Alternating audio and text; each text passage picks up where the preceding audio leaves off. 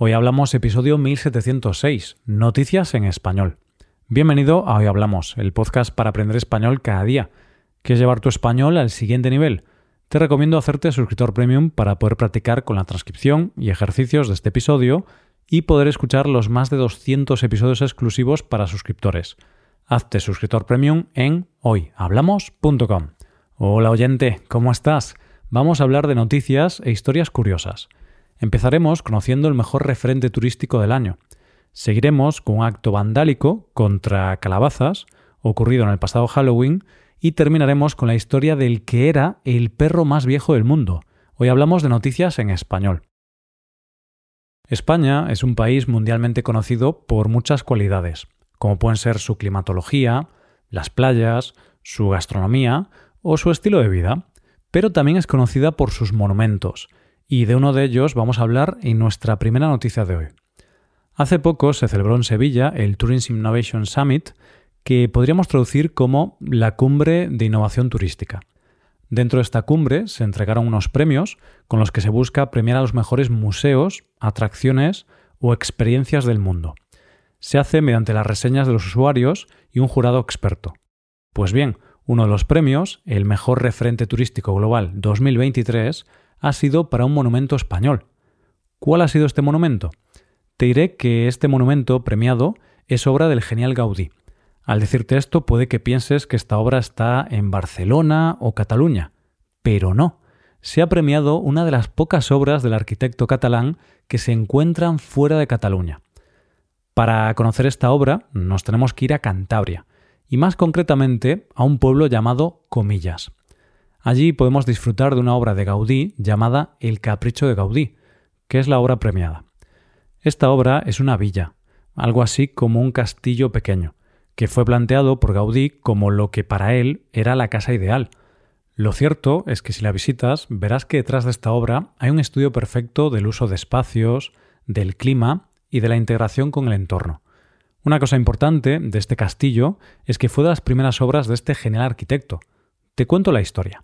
Uno de los primeros encargos de Gaudí fue la vitrina que ideó para la guantería Comella y que fue presentada en la Exposición Universal de París de 1878.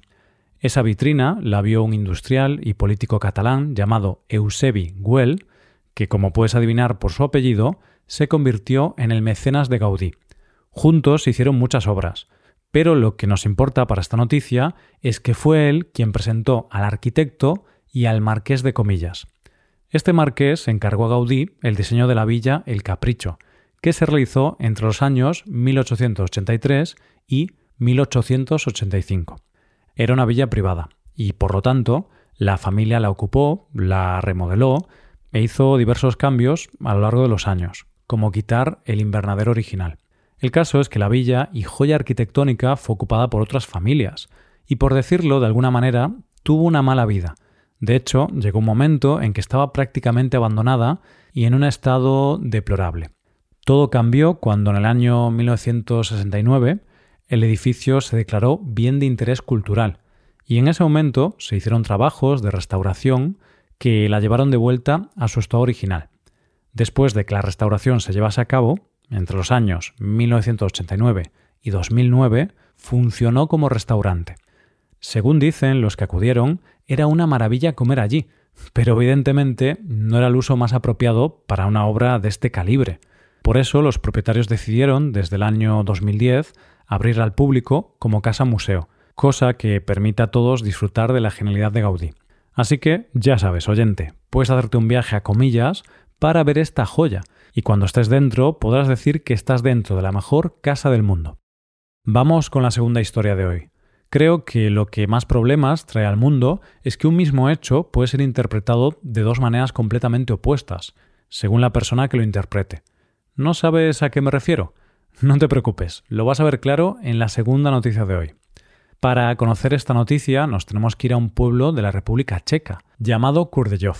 Todos sabemos que la tradición de las calabazas para Halloween se ha extendido por todo el mundo, y también llegó a este pueblo. El pasado Halloween, el ayuntamiento de esta localidad organizó una actividad para los más pequeños con motivo de esta celebración. La actividad consistía en que los niños decoraban su propia calabaza y después la dejaban como decoración en el parque municipal, que está cerca de la iglesia.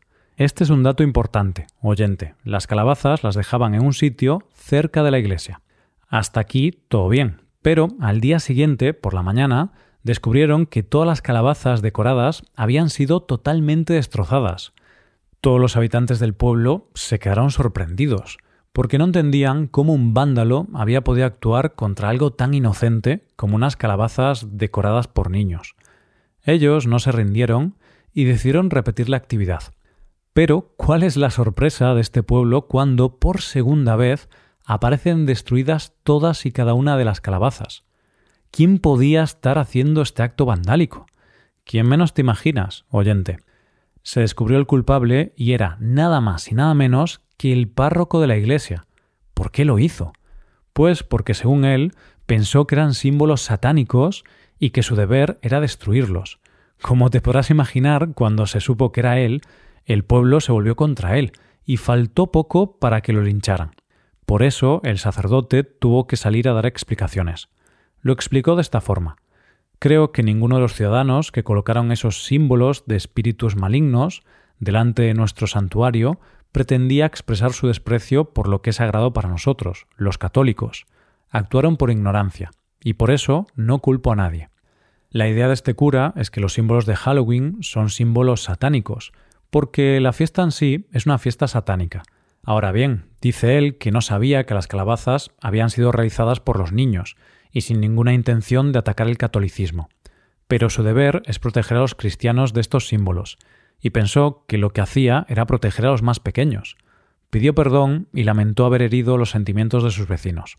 Actuó creyendo que lo hacía de la manera correcta, porque creyó que estaba obrando conforme a su deber de proteger a los niños del mal.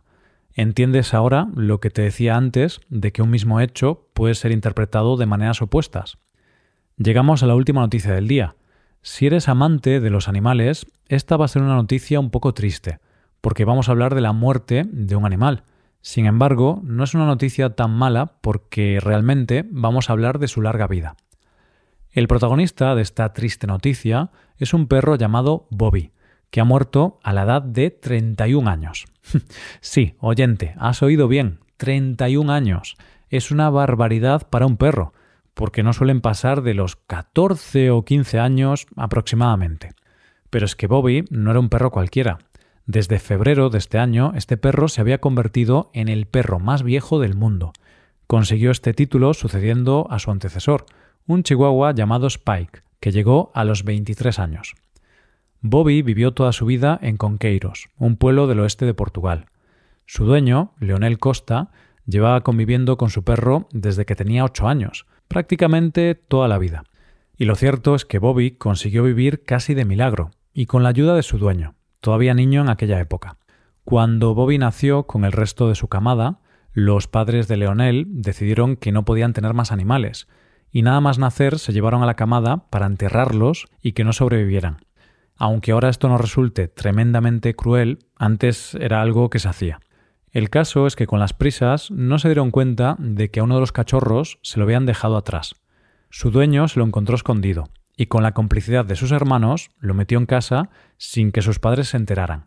Él tenía claro algo. Sabíamos que cuando el perro abriera los ojos, mis padres ya no lo enterrarían.